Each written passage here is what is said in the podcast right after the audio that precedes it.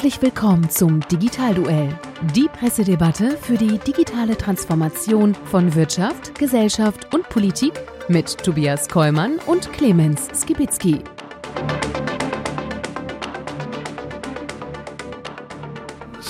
Hallo und herzlich willkommen einmal mehr zum Digitalduell unserer Pressedebatte rund um das Thema Digitalisierung von Wirtschaft, Gesellschaft und Politik. Mein Name ist Tobias Kollmann und wie immer mit mir gemeinsam im Digitalduell mein kongenialer Partner Clemens Gewitzki. Boah, Schön, Wahnsinn. dass du da bist. Heute hast du mich mal richtig, hast du mich am Anfang wieder erwähnt. Super. Ja, das muss auch so sein. Ja, klasse. Ja, ja jawohl. Ehre, wem Ehre. Wir sind wieder drin. Wir sind wieder drin. Wir sind wieder drin.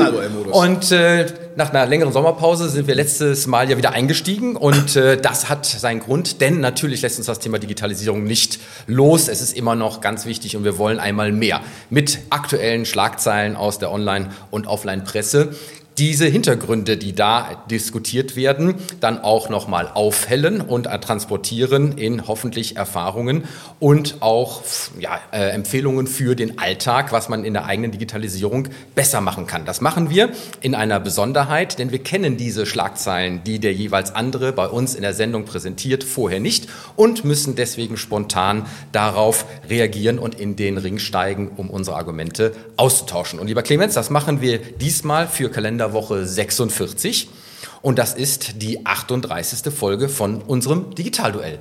Und wir sind mal wieder in einer schönen, tollen Location, mitten in Herzen von Köln. Nicht in unserem Podcast-Van, sondern wo sind wir denn? Wir sind wirklich direkt am Dom und direkt am Hauptbahnhof. Und es ist wirklich Wahnsinn Büro. Also das ist hier, wir haben ja links und rechts Wahnsinnsbilder vom Dom. Und wenn wir aus dem Fenster schauen, sehen wir, noch, sehen auch noch einen Teil davon. Also der Knaller. Wir sind in Köln bei Avenga Germany. Unser Gast ist der Marcel Kappestein. Und was macht die Firma wohl? Passend ich zum vermute Thema. mal, es hat was mit Digitalisierung, Digitalisierung, Digitaltransformation, aber auch mit Kombination dabei, sowas wie auch äh, Design und Management. Das ist natürlich die ganzheitliche Sichtweise. Sehr, sehr gut. Ich freue mich sehr.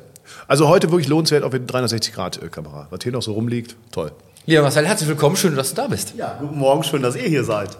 Wunderbar. Und äh, bevor wir natürlich in unser Digitalduell einsteigen, wie immer ein paar Kurzschlagzeilen, um warm zu werden. Und wir hatten ja beim letzten Mal das Thema ähm, Social Media Marketing, äh, Digital Marketing. Und dazu passt eine aktuelle Schlagzeile vom 17.11. aus der Internet World. Denn TikTok öffnet sich jetzt auch für Online-Händler. Mhm. Zwar nicht in Deutschland, aber in äh, Testmärkten, insbesondere in den USA. Und äh, was TikTok hier möchte, ist mit einem Shop-Programm jetzt Händler anschließen, damit man eben direkt an die TikTok-Nutzer verkaufen kann äh, mit einem Ziel, nämlich noch das Weihnachtsgeschenk, äh, das Weihnachtsgeschäft vielmehr dann mit den hoffentlich vielen Geschenken mitzunehmen, gerade auch in den USA und äh, dabei auch das in China populäre Live-Stream-Shopping dann eben auch in den USA zu etablieren.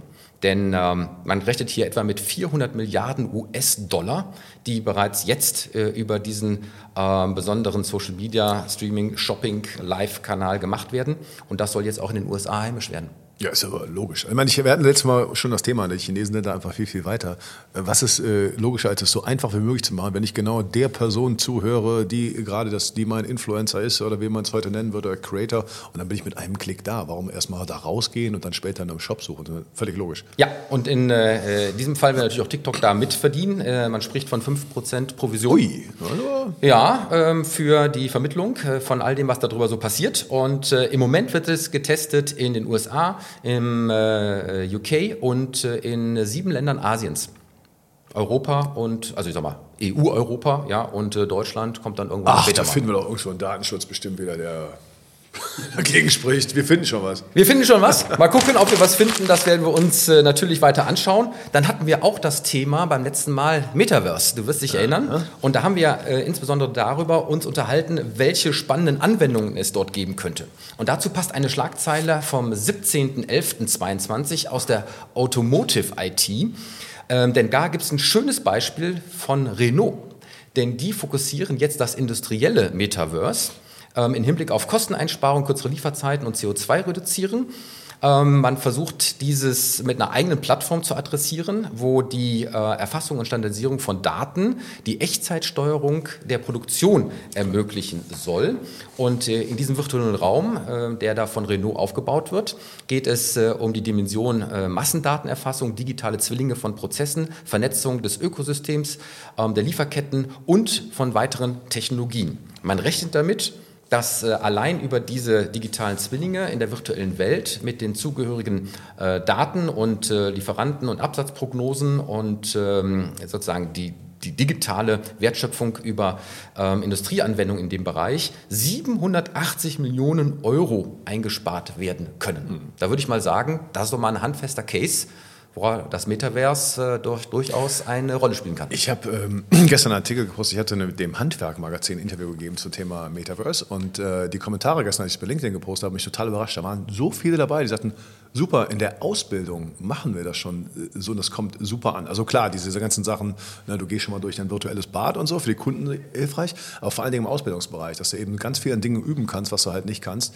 äh, mit der physischen Welt, weil es zu teuer ist. Also vielleicht sind wir schon in manchen Bereichen weiter, als die meisten reden darüber NFTs und lustige gelangweilte Affen oder sowas. Ähm, und das sind natürlich die handfesten Anwendungen. Ja, vielleicht brauchen wir auch solche äh, Use Cases, ja, um einfach den äh, Leuten da draußen äh, noch mehr zu verdeutlichen, wofür das alles in irgendeiner Art und Weise nützlich sein könnte, über die üblichen Spielereien hinweg. Und das ist mal wirklich ein schöner Case. Auch das werden wir weiter verfolgen. Dann eine Meldung in dem Zusammenhang gibt es natürlich auch die Notwendigkeit, dass sich Leute damit auskennen und letztendlich auch diese ganzen Anwendungen und all das Programmieren. Aus der T3N, ebenfalls vom 17.11., habe ich aber gefunden, dass es eben einen IT-Fachkräftemangel gibt. Und zwar sind 137.000 Stellen in Deutschland gerade unbesetzt. Das ist herausgekommen bei einer Umfrage vom Bitkom. Und äh, das sind jetzt inzwischen wieder mehr als noch zu Spitzenzeiten vor der Pandemie. Genau. Ich hatte die in den Schlagzeile auch gesehen und ich fand eigentlich auch genauso bestürzend dabei, dass die, äh, der Anteil der Studierenden im Bereich äh, Informatik auch noch weiter gesunken ist. Das heißt, das Problem kennen wir ja und mit Ansage, ja, und alle haben Fachkräftemangel, haben natürlich auch die Demografie. Aber dass gerade für diese Themen, die definitiv eine Zukunft haben, einfach weniger Leute ähm, das Studieren auch, das ist natürlich noch tragisch. Das hilft, ja. Äh, ist wirklich ein Hinderungsgrund für den digitalen Wandel. Ne? Ja, das heißt, ähm, das aktuelle Problem ja, wird äh, im Moment nicht gelöst. Äh, 74 Prozent der befragten Unternehmen sprechen von diesem Fachkräftemangel in dem Bereich. Und die Pipeline zur Lösung aus dem eigenen Saft heraus, ja, mit unseren äh, demnächst hoffentlich angetretenen Codern aus einem Informatikstudium heraus, ist auch nicht besonders gut gefüllt, weil eben das Interesse an diesem Studium ähm, eben auch sinkt. Und damit kriegen wir eigentlich den Bedarf überhaupt nicht in den Griff. Ja, auch das ist sicherlich ein Problem, mit dem wir uns weiter auseinandersetzen wollen. Standort Deutschland, ne? Ja, aber bevor wir jetzt richtig in das Digitalduell einsteigen, wie immer möchten wir uns an der Stelle bei unserem Sponsor bedanken und sagen herzlichen Dank für die Unterstützung. Das Digitalduell wird Ihnen präsentiert von Cognizant ist Ihr Partner für funktionale Sicherheit in digitalen Automatisierungsprozessen. Seit 25 Jahren unterstützt Cognizant weltweit Firmen aller Branchen mit seinem globalen Netzwerk an Expertinnen und Experten. Deutschlandweit bieten wir unseren Kundinnen und Kunden IT- und Beratungsleistungen und stellen ihnen unser gesamtes Technologie-Know-how zur Verfügung. Dabei liefert Cognizant datengetriebene Ökosysteme für zukunftsfähige Geschäftsmodelle, die den Menschen immer in den Fokus stellen. So, und damit sind wir zurück und äh, steigen jetzt ein in die erste große Schlagzeile, die ich gefunden habe im Handelsblatt, lieber Clemens. 17.11. 17.11. war interessanterweise wirklich ein newsträchtiger Tag diese Woche. Und ähm, die Schlagzeile lautet, uns läuft die Zeit davon. Experten kritisieren die Verschiebung des Digitalbudgets. Was ist der Anlass? Anders als versprochen hat die Ampel, also unsere aktuelle Bundesregierung, für 2023 jetzt doch kein zentrales Digitalbudget beschlossen. Das schade der Wettbewerbsfähigkeit in Deutschland, rügen die jeweiligen Experten. Und äh, das muss man jetzt einmal kurz erklären, was da passiert ist. Es wurde im Zuge des Koalitionsvertrages versprochen, dass mehr Geld für Digitalisierungsprojekte zur Verfügung gestellt werden als bisher. Und dazu sollte es eben auch einen eigenen Topf geben, der eben hier als Digitalbudget auch die gerade verabschiedete Digitalstrategie des Bundes unterstützen sollte. Dieser kommt jetzt aber nicht, sondern wird auf 2024 verschoben. Das Problem an 2024 ist, dass die gesamte Digitalstrategie ja nur auf die gesamte Wahlperiode äh, bis zur Wahl 25 dann auch äh, ausgelegt ist. Und wenn Budget dafür erst 24 kommt, dann können wir uns an einer Hand abrechnen, ob dann irgendwie noch etwas passiert. Und äh, hier irgendwie, wie heißt es hier, zitiert, äh, Zitat, ein maximales Wunder nötig wäre, um die Digitalisierung in Deutschland in dieser Legislaturperiode noch überhaupt zu einem Fortschritt zu verhelfen. Und das vor dem Hintergrund, dass Deutschland im europäischen Index für Wirtschaft und Gesellschaft nur auf Platz 13 in der EU liegt. So, und jetzt ist an der Stelle die Frage, wir haben für unsere Digitalpolitik nicht, wie oftmals gefordert, eine zentrale Koordinationsstelle, ein Ministerium, einen gleichberechtigten Platz am Tisch. Es ist äh, im Verkehrsministerium irgendwo mit angesiedelt. Die zentrale Koordination findet darüber aber nicht statt. Und jetzt werden auch noch die Budgets äh, äh beschnitten. Das heißt, quo war das eigentlich Digitalpolitik in Deutschland, lieber Clemens, oder? Ich muss einfach sagen, die, äh, diese Regierung macht genau da weiter, wo die alte aufgehört hat. Völlig planlos, entweder nicht erkennend und nicht, erst recht nicht ganzheitlich äh, transformierend den digitalen Strukturwandel. Also ich weiß nicht, wie, also was man sich da denkt. Wo, wie mit dem Thema Energie, das wird vom Himmel fallen, das wird schon irgendwie passieren. Das ist leider wirklich Wahnsinn. Wir haben kein Standortkonzept und sie werden auch nicht, äh, sie werden auch nicht in der Weise priorisiert, wie wir es eigentlich machen müssten. Man muss natürlich auch dazu sagen, es liegt ja nicht nur am Geld.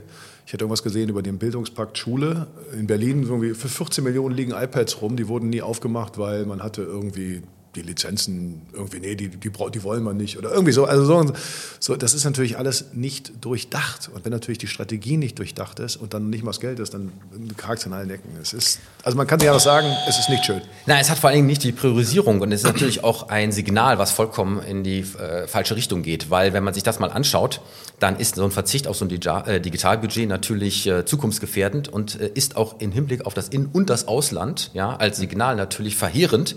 Denn, und ich zitiere, damit verfestigt sich der Eindruck, dass Digitalisierung in Deutschland ein nachgeordnetes Projekt ist, das man getrost auf unbestimmte Zeit verschieben kann.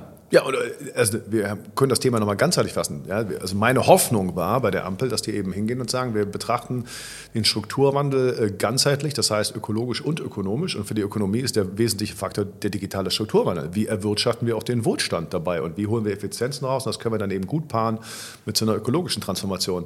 Was machen wir jetzt? Also ich meine, wirst du, wenn du Investor wärst, würdest du für die Themen also ich brauche eine, wenn ich energieintensiv produziere, dann muss ich eine Sicherheit haben. Wenn ich äh, zukunftsökonomisch gestalten will, dann brauche ich hier digitale, äh, digitale Grundlagen warum soll irgendjemand hier investieren? Also ich weiß nicht, was die sich da denken, aber das ist einfach nur eine, es ist wirklich traurig. Es naja, es geht ja auch um Zukunftstechnologien, wie beispielsweise künstliche Intelligenz und anders, wo ja ähm, noch Forschung betrieben wird. Forschung auch, die anwendungsorientiert im Zusammenhang mit Unternehmen ja durchaus gemacht wird und ja. dafür eben ja auch aber ich die zugehörigen Gelder äh, eine Rolle spielen. Ich kann es doch nicht mehr hören, dieses Dauernde mit dem KI und wir machen dann noch, noch zig Lehrstühle und was. Wir müssen was auf die Straße bringen. Hier muss doch Geld verdient werden dabei auch und nicht nur Grundlagenforschung und wir können uns da da in Schönheit irgendwie hinsetzen. Die muss, doch, die muss die Rahmenbedingungen doch so setzen, dass Menschen hier investieren wollen, um dann was auf die Straße zu bringen. Der Wohlstand fällt nicht vom Himmel. Das haben die irgendwie nicht wollen sie ausblenden.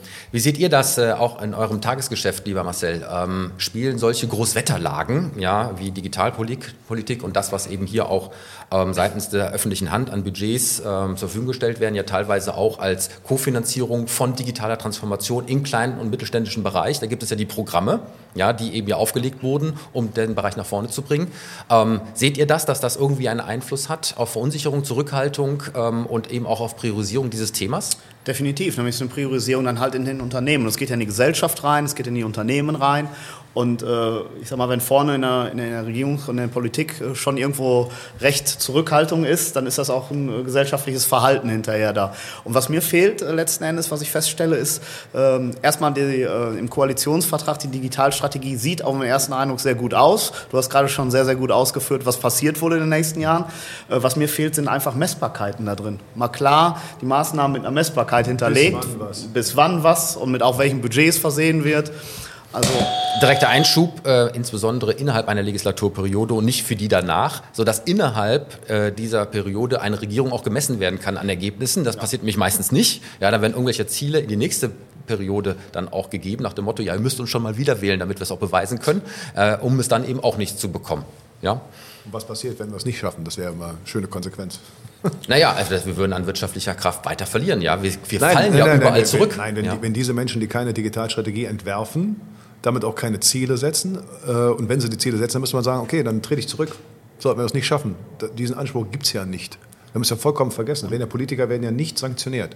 Ja, man würde sich ja auch erhoffen, dass eine Politik irgendwie mal mit gewissen Dingen vorangeht. Ja, und sei es eben auch nur kommunikativ und den Eindruck entweckt, dass dieses Thema wichtig ist und dass man sich darum kümmert, oder? Wenn wir schauen, wo Deutschland steht in, in, in der EU, was die Digitalisierung über allem angeht, sind wir auf Platz 13 gerutscht in den letzten Monaten von 27. Und das Ziel der Bundesregierung ist, in die Top 10 zu kommen. Das kann nicht unser Anspruch sein.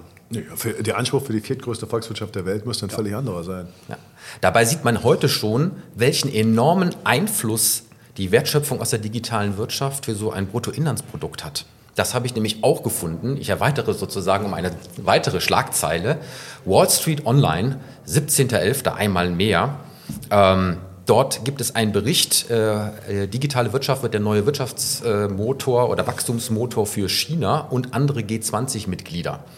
Und ähm, da gibt es ein paar spannende Zahlen, die ich gerne hier mal reinwerfen will. Im Jahr 2021 erreichte die Wertschöpfung der digitalen Wirtschaft in 47 bedeutenden Ländern auf der ganzen Welt 38,1 Billionen US-Dollar, 15,6 Prozent mehr als im Vorjahr.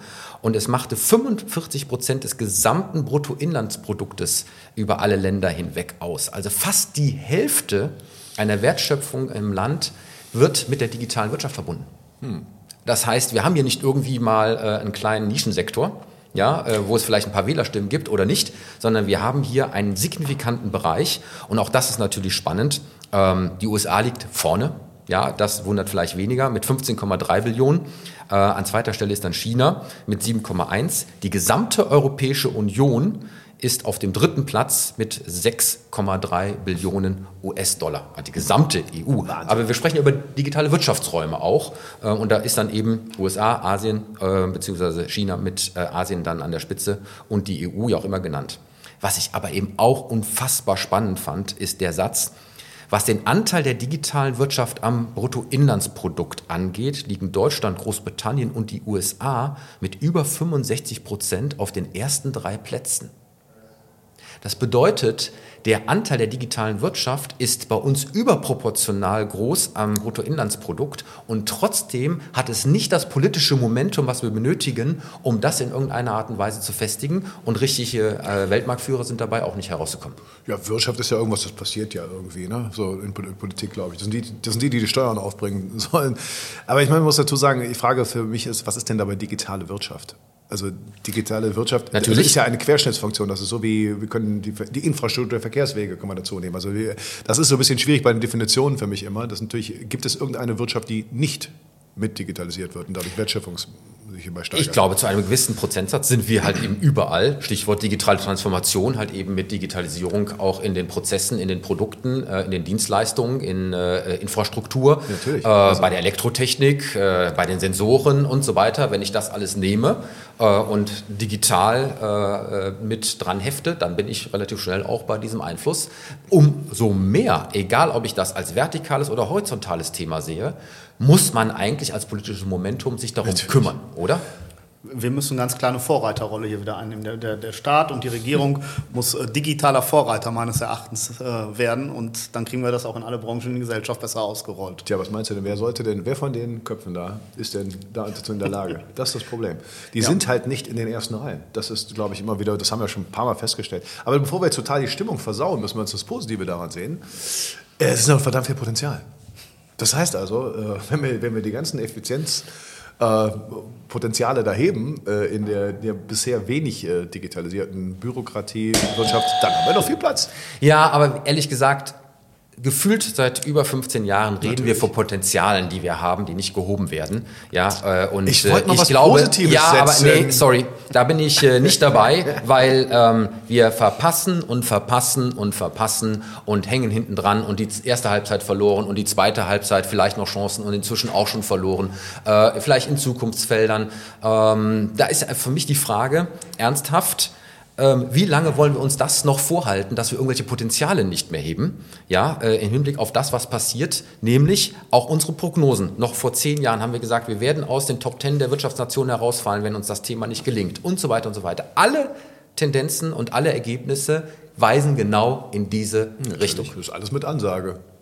Ja, mit also, Ansage. Ja. Mit Ansage gegen die digitale Wand. Aber du guck dir mal die Themen an der Öffentlichkeit, da wird über alles Mögliche geredet und immer, immer Papi Staat und noch und verteilen wir hier noch was und hier noch was. Wie das Ganze erwirtschaftet wird, das ist, scheint so zu sein, als würde das irgendwie vom Himmel fallen. Das ist ja in der ganzen, also siehst du irgendwo in den politischen Diskussionen die Grundfrage, wie erwirtschaften wir eigentlich das, was wir verteilen wollen?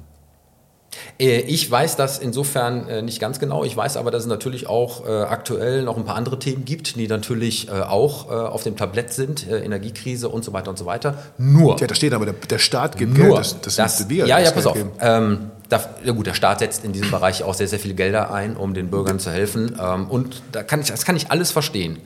Nur wir verspielen hier unsere wirtschaftliche Substanz okay. ohne den notwendigen politischen äh, äh, Rückenwind und das Behandeln dieses Themas ja, für unsere Zukunft, die wir eben benötigen, um auch in äh, dieser Zukunft eine starke Wirtschaftsnation zu sein. Insbesondere wenn heute schon der Anteil an einem Bruttoinlandsprodukt so unfassbar groß ist.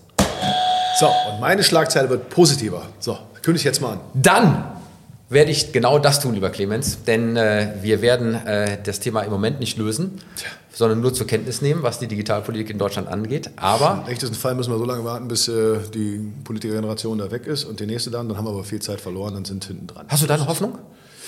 Ähm, nein, ich bin da leider Realist, dass wir einfach sagen müssen, dass also Politiker kümmern sich nur leider nur dann genau darum, wenn es akut brennt. Wir haben die, eine Generation an Politikern, die langfristige, mittelfristige Standortpolitik betreibt ist schlichtweg nicht vorhanden. Die hangeln sich von Wahl zu Wahl und mit den jeweiligen Themen. Und wenn die gerade sich um völlig andere Themen drehen, wird die Leute im Alltag da äh, rumbegeistern. Das geht vor allen Dingen um Verteilung und irgendwelche anderen lustigen gesellschaftlichen Themen, ohne zu merken, dass da unten die Substanz sowas von bröckelt. Man hat sich daran gewöhnt, dass der Wohlstand da ist und der kommt schon irgendwie.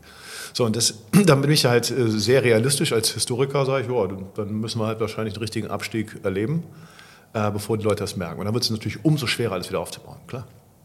Ich glaube, dass es im digitalen Bereich umso schwieriger wird, weil äh, den Vorsprung, insbesondere was Datensammlung, äh, Verarbeitung und Übertragung ja, angeht, äh, irgendwann einmal nicht mehr aufholbar ist, ja, weil einfach die Datenmengen äh, nicht mehr in unseren Händen sind.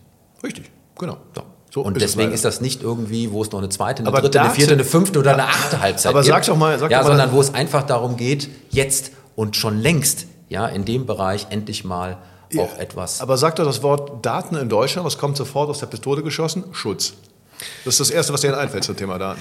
Wir werden auf das Thema Daten noch zurückkommen, denn äh, das so, äh, wird natürlich bei der digitalen Transformation auch eine Rolle spielen. Aber Clemens, jetzt hau rein mit deiner Schlagzeile. So, dann haben wir meine Schlagzeile. Ich sage was Positives. Ich habe mich sehr gewundert, also ich, Wahnsinn, dass du es nicht hattest, das hätte mich dann eiskalt erwischt. Denn als Kölner, was gibt es denn eine schönere Schlagzeile als Kölner Online-Übersetzungsdienst DeepL mit einer Milliarde Dollar bewertet. Wir haben unser erstes Unicorn. Ja, das heißt, wir haben zum ersten Mal in Köln ein Startup und zwar wirklich in Rekordzeit, finde ich. Die gab es da vorher schon ein bisschen in anderer Form, aber 2017 in der Form gegründet. Ähm, und sind jetzt äh, fünf Jahre später mit einer Milliardenbewertung und sind äh, das auch vollkommen zurecht. Also wer irgendwas mit Übersetzung zu tun hat, der kennt das. In allen unabhängigen Tests schlagen sie also bis zu sechsfach besser als äh, Google Translate, als der wichtigste äh, Indikator oder Konkurrent. Und die ganzen 100 meistbesuchten Webseiten der Welt. Das finde ich schon echt genial. Ja. Und das sind deswegen meine Fragen dazu. Also erstens cool, toll und das müssen wir auch echt feiern. Es ist natürlich gemessen an den Anspruch der viertgrößten Volkswirtschaft eben viel zu wenige davon, muss man sagen. Aber ist das vielleicht unsere Nische in so dem Bereich, in dem Spezialbereich da? Können wir nur so groß werden oder wie solche Unternehmen daraus kommen? Und was können wir tun, um mehr davon zu haben? Ja, ich würde mal sagen, erstmal herzlichen Glückwunsch. Ähm, nicht nur an das Management und die Gründer, äh, die das geschafft haben. Äh, ich glaube, dass das sicherlich absolut ein Leuchtturm ist ja, im Hinblick auch auf künstliche Intelligenz, äh, die ja eingesetzt wird, um eine möglichst gute Übersetzung zu haben. Ich nutze auch äh, DeepL selbstverständlich. Ähm, tolle Sache. Auch schön, dass das eben nicht in den üblichen Start-up-Hotspots Deutschland äh, äh sitzt, äh, mit äh, Berlin oder ähm, mit Hamburg oder München, sondern eben hier bei uns, schön Rhein, am Rhein gelegen, in Köln. Ähm, ich glaube, dass das ein Signal sein kann. Und ich hoffe, dass es ein Signal wird äh, für die gesamte Start-up-Szene, nicht nur hier äh, in Köln, sondern auch darüber hinaus in Nordrhein-Westfalen. Denn wir brauchen diese Vorbilder und diese Leuchttürme. Ähm, wobei hier aus meiner Sicht etwas ganz Besonderes zum Tragen kommt. Diese Bewertung mit über einer Milliarde US-Dollar vorbörslich und damit der Unicorn-Charakter, der damit verbunden ist, kommt tatsächlich aus einer Technologie mit einem klar erkennbaren Mehrwert und nicht nur aus irgendeinem marketingkritischen Masse-Plattformsystem heraus, sondern hier, würde, hier wurde wirklich etwas Handfestes, Technologisches geschaffen, was sich als überlegen erwiesen hat im Hinblick auf die ganz großen, Google, du hast es angesprochen und so weiter und so weiter. Das finde ich erstmal bemerkenswert. Könnte ja auch ein Fingerzeig dafür sein, in welche Richtung eigentlich so eine deutsche Start-up-Szene sich im digitalen Bereich mhm. entwickelt, wenn es eben nicht nur um diese kritischen Masse-Plattformen geht, sondern vielleicht eher um solche technologieorientierten Anwendungen, ähm, wo wir eben punkten können. Das ist das eine, was mir dazu einfällt. Das andere ist, wir müssen natürlich aufpassen, das sage ich immer, im Hinblick auf die Ambitionen von Gründern und Gründerinnen, dass wir nicht immer nur die Unicorns ins Schaufenster stellen und nicht immer nur berechnen, wer hat es geschafft, wer hat es nicht geschafft, wie viel haben wir, wie viel haben wir nicht. Das ist selbstverständlich auch im internationalen Wettbewerb und auch für den Gesamtstandort und für die Investorenlandschaft super, keine Frage.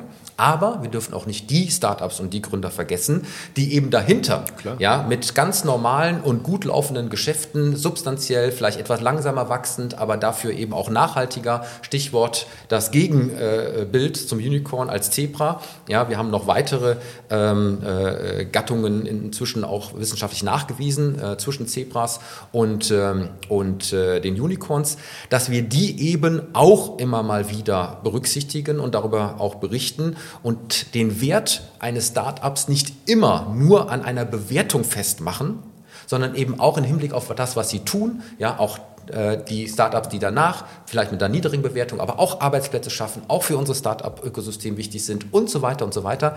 Das halte ich eben auch für wichtig und habe ich mir mal wieder bei dieser Schlagzeile gedacht, dass es auch schön wäre, über die anderen genauso zu berichten. Ja, aber du brauchst natürlich auch die Aushängeschilder und ist ja auch nicht so, also ich halte das auch vielleicht, vielleicht für einen gangbaren Weg äh, für Deutschland dabei.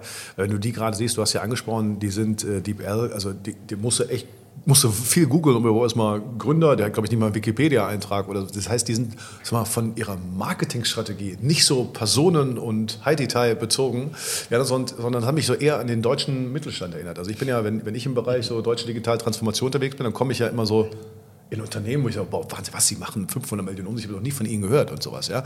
Und das ist ja auch genau, was die deutsche Wirtschaftsstruktur von ganz vielen anderen unterscheidet. Nicht äh, wenige oder viele ganz große, sondern diese breite Struktur an diesen sogenannten Hidden Champions. Vielleicht ist das ja unser Weg, natürlich, aber trotzdem brauchst du die Aushängeschilder und wir haben schon darüber gesprochen, du brauchst auch Vorbilder. Ja, also wir, uns fehlt ja ganz viel in Deutschland. Wenn du in Amerika bist, dann kannst du, und du, du, willst was gründen, wer willst du denn sein? Willst du eher so der Steve Jobs sein, der Zuckerberg oder der Jeff Bezos und das in Deutschland? Und ich willst du eher so sein wie, mm, ja, und da wird es dann schon so eng. Und deswegen brauchen wir natürlich auch die großen bekannten Aushängeschilder, aber ich gebe dir recht, die große, also die, diese Riesenplattformen werden wir wahrscheinlich nicht mehr äh, so, schnell schaffen, deswegen müssen wir wahrscheinlich einen anderen Weg gehen. Aber ich glaube, diese Leuchttürme, die sind total wichtig und die auch sehr, sehr publik zu machen. Aber ich glaube, wir brauchen auch, auch bundesweit, wir brauchen eine Plattform, wo man eben beide Dinge gleichermaßen ohne Wertung äh, auch publizieren kann. Ich habe jetzt äh, vor zwei Wochen Deutscher Zukunftspreis, dachte ich mir nur, sowas zum Beispiel, Deutscher Digitalpreis als Beispiel. Ich glaube, diese Plattform brauchen wir, wo man gleichermaßen einmal die Unicorns, die möglichen, aber auch eben die kleinen, die nachhaltiger sind, die langsamer gehen, um den gleichen Stellenwert zu geben in Deutschland, wir können was erreichen.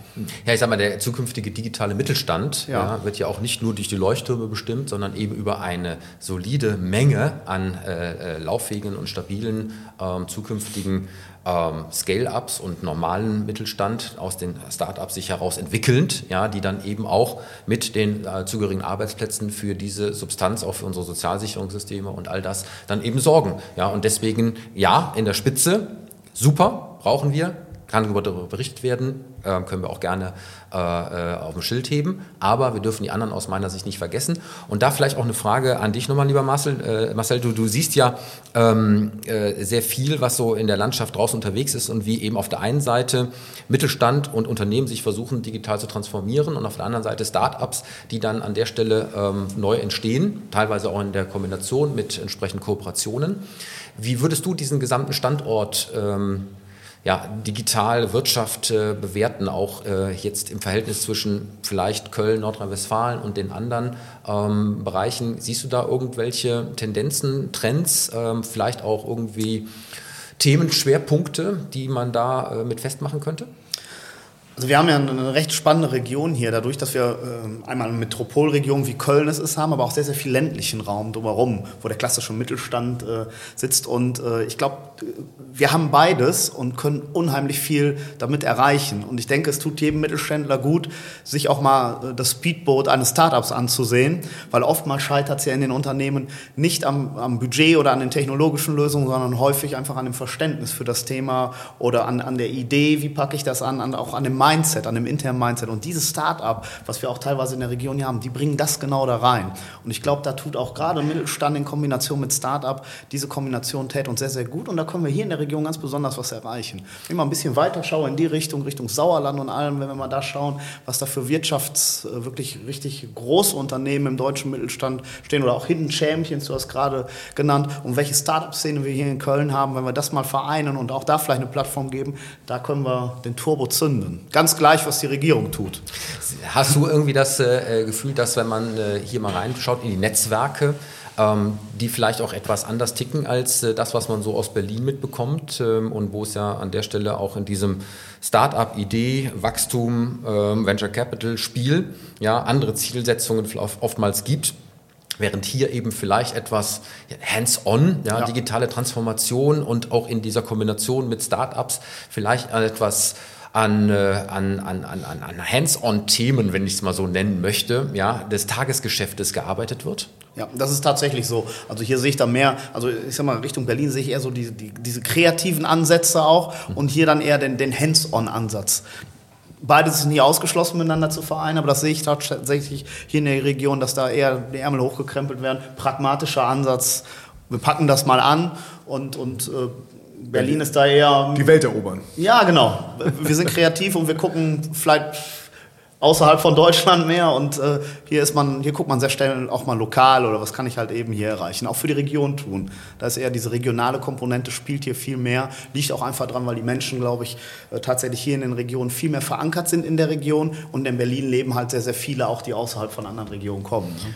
Wobei Köln ja eigentlich sich immer auf die Fahne schreibt, äh, ganz vorne mitzumischen, insbesondere was das Thema Medium äh, oder mediale äh, Thematiken angeht und hier sozusagen als Medienstadt. Alte Medienstadt war es ja auch. Ja, Fernsehsendermäßig ist natürlich ja schon so, aber die Frage ist ja eher, wo sind, also wo sind die Nachfolger der ganzen Geschichten? Die sitzen halt nicht hier. So, aber was Köln sich auf die Fahne schreibt, ist natürlich, wir als Kölner wissen das ja, wir sind da. Zumindest im Karneval der Name also der Welt. Uns, selber feiern sind wir super, aber dabei auch natürlich mit Augenzwinkern. Aber es ist ja schon so, hier, ja, hier gibt es ja eigentlich schon eine sehr offene Mentalität. Ja, dieses, ja. dieses äh, Trink unser Bier, sing unsere Lieder, du bist einer von uns, ist ja wirklich ein sehr integratives Konzept. Das Problem ist ja eher nur, dass man eben auch den Leistungsanspruch, äh, den, das, also ich weiß nicht, wie ihr das seht, aber ich sehe weder in der Kölner Politik noch in vielen Wirtschaftsbereichen den Anspruch, äh, eben den man haben könnte oder haben müsste als so eine große Stadt, so eine Region ich sag mal, was schon auf Bundesebene offensichtlich nicht klappt mit der Digitalpolitik, lässt sich dann relativ schnell runter deklinieren auf äh, Länder und dann auch Städte. Und da gibt es ja eben auch durchaus das eine oder andere an Defiziten. Aber du ja. weißt doch, dass, oh, ja. die, dass äh, Deutschland ist ja das einzige Land unter den OECD-Staaten, wo die Hauptstadt äh, das Durchschnittseinkommen runterzieht. In allen anderen Ländern ist die Hauptstadt eine Führungsregion, bei uns ist es andersrum. Das muss man, das haben die gerade geschafft, dass sie nicht mal eine Wahl organisieren können und die Wahl wiederholt werden muss. So was peinlich das gibt es ja, das darf ja nicht der Anspruch sein. Wobei das Thema äh, digitale Startups in Berlin schon ein großes Thema Trotz ist und auch Regierung. ein entsprechender Jobmotor und Wirtschaftswachstum ja. mit verbunden aber ist. Wegen das der wissen wir aus den Zahlen. Aber wegen der Berliner Politik? Ähm, trotz, der trotz Politik. vielleicht. Genau. Ähm, aber wie dem auch sei, es ist natürlich an der Stelle ähm, für eine Branche, die natürlich auch sehr international, weltoffen und eben auch mit ähm, externen Fachkräften arbeitet in dem Bereich, äh, besonders relevant, auch so einen Standort zu haben. Aber vielleicht eben sowohl auch jetzt hier nicht immer mit entweder nur dort, ja, sondern eben auch woanders. Das war auch gar nicht gemeint. Ja. Nur ich sage mal, bei Berlin äh, in Sachen digitale Startups kann es ja ein Anspruch sein, aber im Rest doch nicht. Kann doch kein Vorbild sein.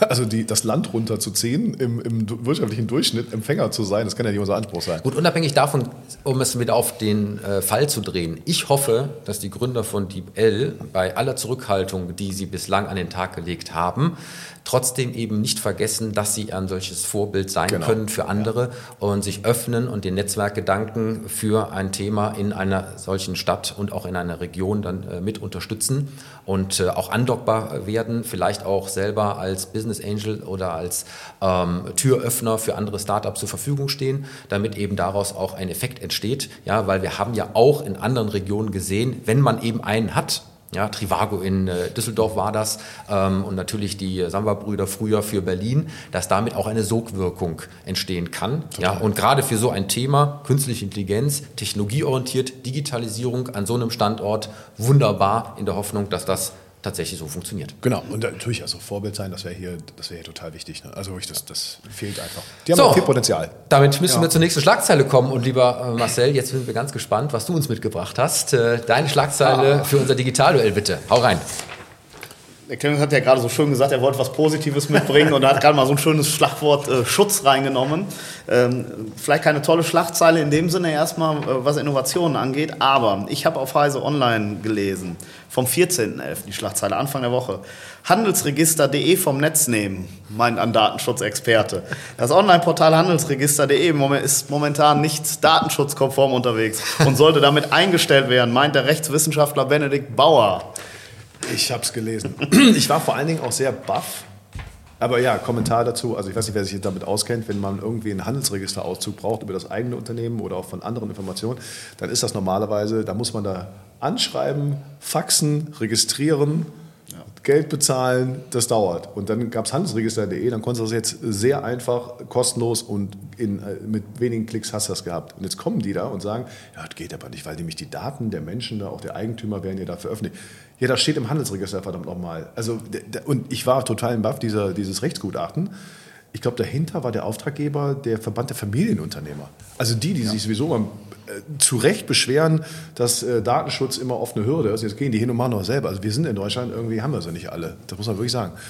Ich kann mich erinnern an eine Schlagzeile, die wir schon mal hatten, wo irgendein Datenschutzbeauftragter gesagt hat, dass Faxgeräte ja. nicht DSGVO-konform sind. Das ist der Treiber. Und deswegen alle Faxgeräte auch aus der öffentlichen Verwaltung entfernt werden müssen, ja, weil man nicht genau weiß, ob derjenige, der äh, als Adressat wirklich angegeben ist, live neben dem Faxgerät steht und das sozusagen rauszieht, ja, sondern ob es nicht jemand anders sein könnte. Das, so da, das sind so kuriose Geschichten, da passt das irgendwie auch zu. Wunderbar. Was mich interessiert, äh, Marcel, ist ja. äh, ähm, ihr ähm, als äh, äh Avenger, ähm, helft ja Unternehmen bei der digitalen Transformation. Ja. So und da ist natürlich das Thema ähm, Daten, äh, Geschäftsmodelle, Geschäftsprozesse und unter den Begleitumständen einer DSGVO ja sicherlich auch immer ein Thema. Ja. Wie siehst du das? Weil ja der Clemens hier immer auch einer der Verfechter ist, dass das einer der größten Hemmschuhe ist, die wir überhaupt haben. Ähm, wie ist deine Erfahrung aus der Praxis? Auch wenn du sowas liest, ja. ist das ein Einzelfall oder kommt ihr bei allen euren Transformationsprojekten immer an diesen Punkt? Wo es darum geht, ja, was darf man eigentlich? Man muss das so sagen, man kommt immer mehr an den Punkt, mittlerweile also zunehmend, äh, auch gerade bei internen Datenschutzbeauftragten dann in den Unternehmen. Natürlich sind unsere Lösungen ein Thema, wo wir arbeiten, muss immer ein Blick mit auf den Datenschutz, Datensicherheit, gar keine Frage, oder insgesamt der Compliance-Rahmen gegeben sein, gar keine Frage. Aber ich bin mir sehr, sehr sicher, es gibt saubere Lösung, es ist eine prozessuale Situation meistens hinterher, die auf der einen Seite den Datenschutz berücksichtigen und auf der anderen Seite nicht die Innovation ausbremsen. Und wir sind in Europa, also zum einen die positive Botschaft, wir nehmen das Thema Daten hier sehr ernst und das ist uns wichtig, deshalb wollen wir es auch schützen, das ist gut, aber wir müssen aufpassen, dass wir nicht über immer einen Grund finden, auch eine Innovation mit dem Thema Datenschutz runterzureden und dann schon wieder nicht anzupacken. Also eins müssen wir klar haben, wollen wir vorwärts kommen? Wollen wir mehr mit Daten arbeiten? Wollen wir die Daten mehr äh, nutzen in Zukunft? Oder wollen wir immer mehr alles schützen, immer intransparenter werden und dadurch hinterher wieder einen Rückschritt erreichen? Also ich bin da sehr, sehr zwiegespalten, was das Thema angeht. Wir, wir erleben es in vielen Projekten. Ich kann mal ein Beispiel nennen, äh, einer Office 365 Einführung als Kollaborationsplattform, Teams-Einführung, wo Teams online sind, wo ich einen Online-Status sehe. Es ist gerade in, in in, Unternehmen, wo auch Betriebsräte verankert sind und allem sind sogar mittlerweile Gespräche mit äh, Betriebsräten erforderlich. In welcher Form, mit welcher internen Policy äh, kann ich ein Microsoft Teams zum Beispiel implementieren. Es gibt saubere Regelungen und man findet darüber einen Konsens, aber zu Recht, wenn du äh, die, Meinung auch vertrittst, äh, das bremst uns aus, ja, das ist in dem Moment bremst, definitiv. Ja, und es muss ja, muss ja primär da drin stehen. Können wir Prozesse vereinfachen, verschlanken, individualisierter ja. gestalten? Das muss die erste Frage sein. Korrekt. Dass dabei natürlich auch äh, Missbrauch von Daten verhindert werden muss. Ja, man muss aber noch eine klare Risikoabschnitt. Was kann denn passieren? Ich erinnere mich an meine, meine Mutter, die ist, die ist weit über 80 und die sagt dann immer so, so Themen, ja, aber das stand doch früher in jedem Telefonbuch mein Name, Adresse und Telefon und was regen Sie Leute eigentlich jetzt auf? Und das ist so die, die Grundfrage. Die, die, und das also, lag vor der Haustür. Das, genau, das lag da vor der Haustür. Also, da muss ja auch sagen, äh, also, das darf ja nicht die erste Priorität sein. Du sagst, ja, wir nehmen den Datenschutz wichtig, aber guck mal, die DSGVO gilt in ganz Europa. Trotzdem, nirgendwo in Europa, wenn ich in andere Länder fahre, haben wir teilweise so behinderte Prozesse wie hier, behindert durch Datenschutz. Äh, was mich interessieren würde, ähm, wir hatten ja die Pandemie und dann waren alle im Homeoffice und ja. dann musste ja sehr wohl und relativ schnell auch mit Videokonferenzsystemen ja. Äh, das Ganze am Laufen gehalten werden, äh, weil du ja eben auch ein entsprechendes genannt hast. Ähm, ja. Siehst du jetzt, wo die Pandemie in Anführungsstrichelchen ja nicht mehr so im Fokus steht, um es mal so auszudrücken, siehst du da jetzt sozusagen nach was vorher ging in der Pandemie, wo man nicht so drauf geachtet hat mit dem ganzen Thema DSGVO und so weiter, wo einfach etwas gemacht wurde und jetzt der Zeit danach wieder eine Rückbesinnung auf diese ganzen ja. Rahmenbedingungen. Siehst du da sozusagen die, eine Problematik, die wiederkommt? Ganz extrem sogar gerade, weil jetzt viel auch aufgeräumt wird, was in der Pandemie pragmatisch gelöst wurde. Und in der Pandemie haben wir es gesehen, wie, wie schnell wir auch, da konnten wir den digitalen Turbo, wenn wir es mal so nennen darf, wir mussten, wir, mussten, wir haben es mal getan. Und irgendwo sind wir jetzt so wieder ein bisschen in den Status von vor der Pandemie zurückgefallen. Und was das Thema Datenschutz angeht, sicherlich sind da ein paar äh, Dinge auch gerade zu ziehen, äh, ohne Frage. Aber man merkt äh, ganz klar, dass die Sachen jetzt auch aufgerollt werden und oftmals schon in manchen Situationen mehr Anteil in, in Projektmeetings dann einnehmen, als halt das Thema als solches. Ich habe an der Stelle natürlich auch eine Schlagzeile für dich mitgebracht, die genau daran anknüpft, lieber Marcel ähm, aus dem Maschinenmarkt. 17.11. Die fünf großen Hürden auf dem Weg zum datengetriebenen Unternehmen. Ja. Stichwort Digitaltransformation natürlich. So, ob automatisierte Überwachung und Qualitätskontrolle, vorausschauende Wartung oder Optimierung der Lieferketten, neue Geschäftsprozesse und Modelle. Viele Unternehmen verfolgen das Ziel, mit Daten in irgendeiner Art und Weise einen kontinuierlichen Wert ähm, aufzubauen und Wettbewerbsvorteile zu generieren. Aber ein Großteil von ihnen befindet sich derzeit noch in keinster Weise auf der Stufe, dass man von einem datengetriebenen Unternehmen sprechen kann. Warum? Jetzt kommen die Gründe und ich möchte mit dir reflektieren, ob ihr das auch beobachten könnt. Mhm. Nämlich, lediglich ein Viertel der Unternehmen bezeichnet sich als datengetrieben und äh, erste Hürde, die Daten an sich. Das heißt, es gibt eine Datenproblematik und das wird von rund 60 Prozent äh, der Studienteilnehmer hier dann auch als sehr hoch äh, eingestuft im Hinblick auf die Problematik, denn es sind fehlende oder schwierige Datenzugänge und mangelnde Datenqualität. Das heißt, wenn man in irgendeiner Art und Weise mit der Digitalisierung loslegen will und die Daten aus dem ganzen Unternehmen irgendwie zusammenkratzt, dann stellt man fest, die sind entweder gar nicht in der äh, Verfassung, ja, in der Qualität, oftmals in der Menge ähm, und damit ist die Grundlage überhaupt gar nicht gegeben, um später daraus datengetriebene Geschäftsmodelle oder Entscheidungen auch ähm, zu basieren. Seht ihr das so? Hundertprozentige Zustimmung, das ist so. Das ist äh, eine elementare Vorarbeit, äh, die erfolgen muss. Du brauchst eine saubere Datenbasis, du musst saubere Daten haben ob du Customer Relationship Management Systeme einführst, ob du, du Datenbanken einführen willst, äh, whatever, du musst ja auf irgendeiner Grundlage aufsetzen. Und es ist tatsächlich so, dass Daten äh, nicht äh, gebündelt, es gibt teilweise keine saubere Ablagestrukturen in Unternehmen. Äh, es ist ein hundertprozentiger Volltreffer. Und äh, wenn man schon nicht das ganz große Ganze gerade im Blick hat, also da kann jeder sofort dran gehen. Hm. In dem Zusammenhang natürlich auch die Frage, äh, wenn ich Daten habe oder ich sage mal mit Daten dann umgehen äh, muss, dann brauche ich ja auch die entsprechenden Kompetenzen. Ja. So, und da gibt es natürlich auch wieder die äh, Rückschlüsse zu der Studie, die wir bei den Kurzschlagzeilen hatten mit den fehlenden IT-Fachkräften. Hier geht es natürlich insbesondere um die Data Science-Experten, um die Datenanalysten ähm, und äh, das ist an der Stelle etwas, was eben auch hier ein Problem darstellt, weil es eben kaum Daten oder sogar KI, also künstliche Intelligenz-affine Fachkräfte Fachkräfte gibt, die dann in solchen Unternehmen eine Basisarbeit machen wollen, äh, wo sie nicht nur um die Transformation als solches kämpfen, sondern auch um die Anerkennung dieser Arbeit im Rahmen des Gesamtkonstruktes. Auch ein Thema? Ja, definitiv. Äh was das Thema eigene Expertise in äh, den Unternehmen äh, angeht oder möglicherweise sich Expertise von extern zu gönnen. Viele haben den Gedankengang in dem ersten Moment sofort, das muss meine IT können und da muss man halt in die eigene IT reingucken, wie sie selbst halt auch vom Skillset, vom Mindset her aufgestellt ist und was deren Tagesgeschäft ist. Und ganz schnell stellt man fest, auch da gibt es nicht gerade frei viele Ressourcen im Unternehmen und Kapazitäten oder halt das Know-how oder die Erfahrung einfach aus anderen Situationen, um das einfach strukturiert anzupacken das Thema. Ich fand es insofern erschreckend, ähm, weil äh, das äh, eine weitere große Hürde oder Hindernis wird hier angegeben mit äh, Proof of Concepts, die auf der Strecke bleiben. Wir haben offensichtlich ähm, Projekte in den Unternehmen, die sogar gut laufen, die sogar beweisen, dass in irgendeiner Art und Weise daraus ein Mehrwert entsteht, wenn ich eben diese Daten verwende. Aber, und jetzt kommt für mich das Erschreckende, in vielen Fällen gelingt es nicht, aus diesen ersten Prototypen oder ersten Systemprogrammierungen ähm, oder Nutzungen heraus eine dauerhafte, größere, operativ nutzbare Lösung zu machen. Da wird also sozusagen etwas angetriggert, es wird etwas gemacht, das funktioniert sogar und dann geht es nicht weiter.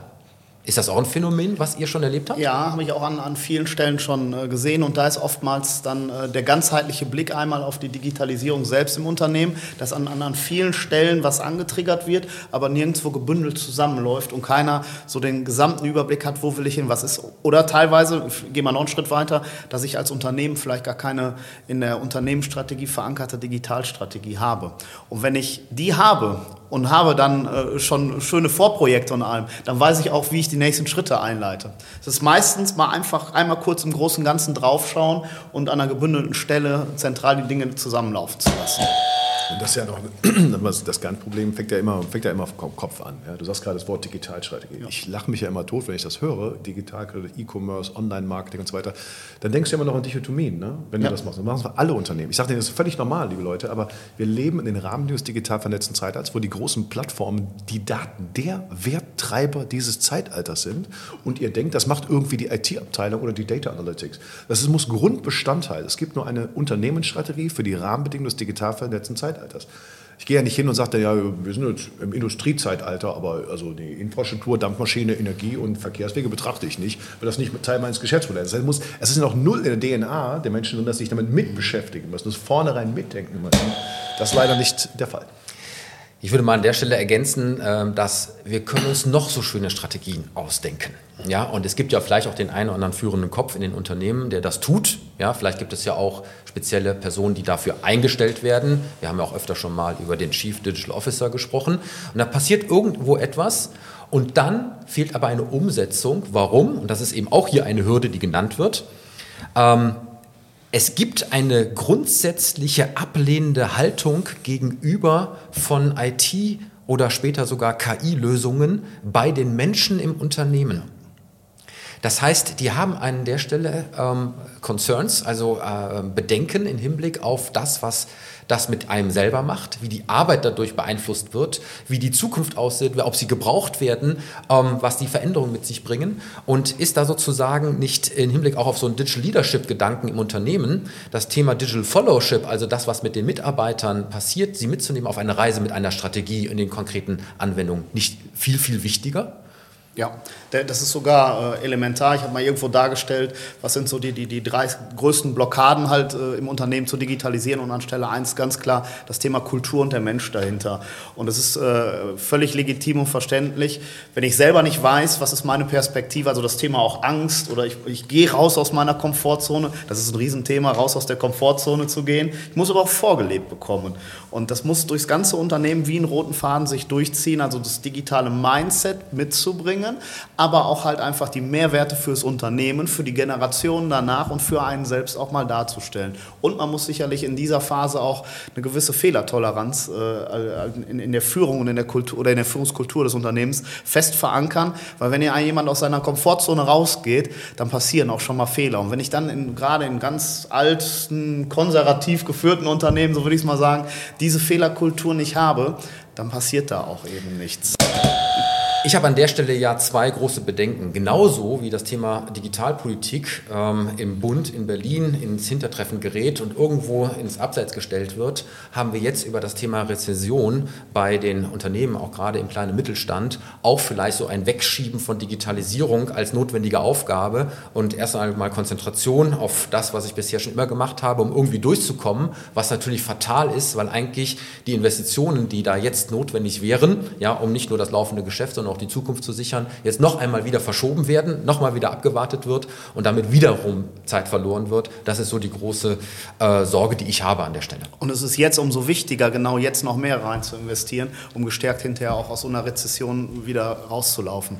Ja, aber ich halt, das sieht man Richtige, ja ins Richtige investieren. Ins Richtige ja, investieren. Und das wenn, ist natürlich wenn der Mindset, das Verständnis überhaupt nicht da ist, wie, wo, wo sollen die investieren? Ja. Machen irgendwas mit Digitalisierung. Ja dass aus Unsicherheit in der Regel Stillstand produziert wird und dass natürlich für Digitalisierung Stillstand der größte ja, äh, Hemmnisfaktor ist, das ist, glaube ich, an der Stelle auch klar. Ich denke, in der Zeit, wo wir sind, ist es, äh, und gerade im ganzen Rahmen der digitalen Transformation, ist es äh, elementar wichtig, dass sich Unternehmer untereinander noch mehr vernetzen, um in andere Branchen, in andere Unternehmen reinschauen, was sind denn da so die Leuchtturmprojekte und wie hat Digitalisierung bei mir gut funktioniert und wie habe ich auch vielleicht meine Kultur im Unternehmen darauf angepasst.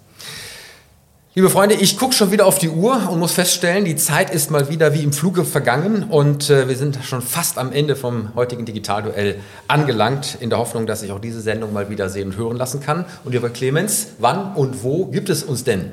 Ja, lass mal raten. Also ich kann nur noch mal sagen, 360-Grad-View bei YouTube kann man dieses Mal noch besonders empfehlen bei dem Ausblick hier. Hammer. Und natürlich auf allen gängigen Podcast-Plattformen. Heute ist Freitag, Sonntag sind wir überall online. Also so das heißt, wenn man es jetzt hört, dann ist man schon da. Genau.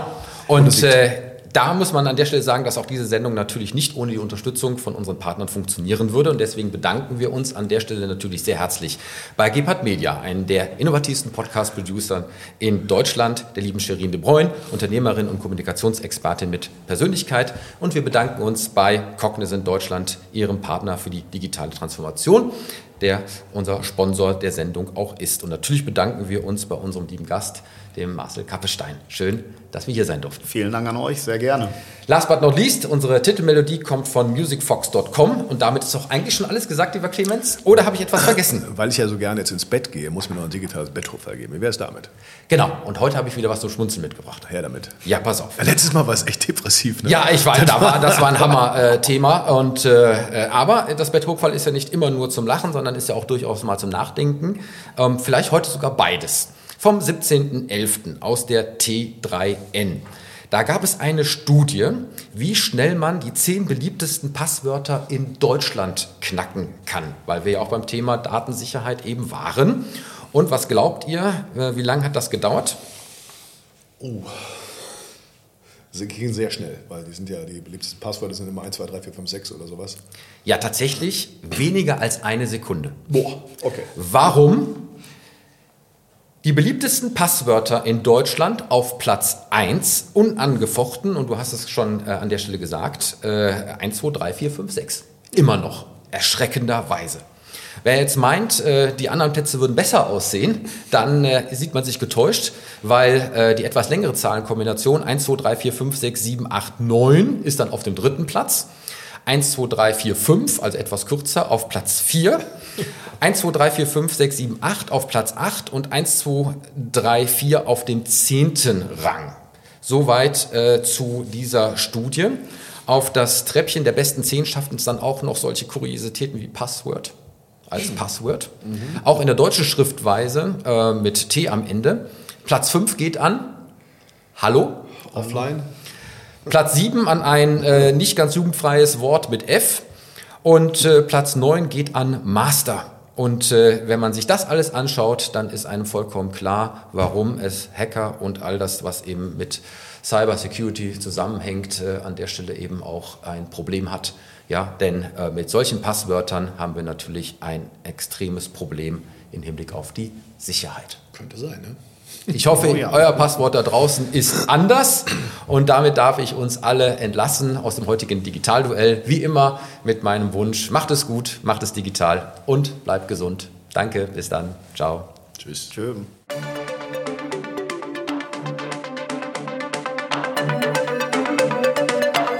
Das war das Digitalduell, die Pressedebatte für die digitale Transformation von Wirtschaft, Gesellschaft und Politik mit Tobias Kollmann und Clemens Skibitzky.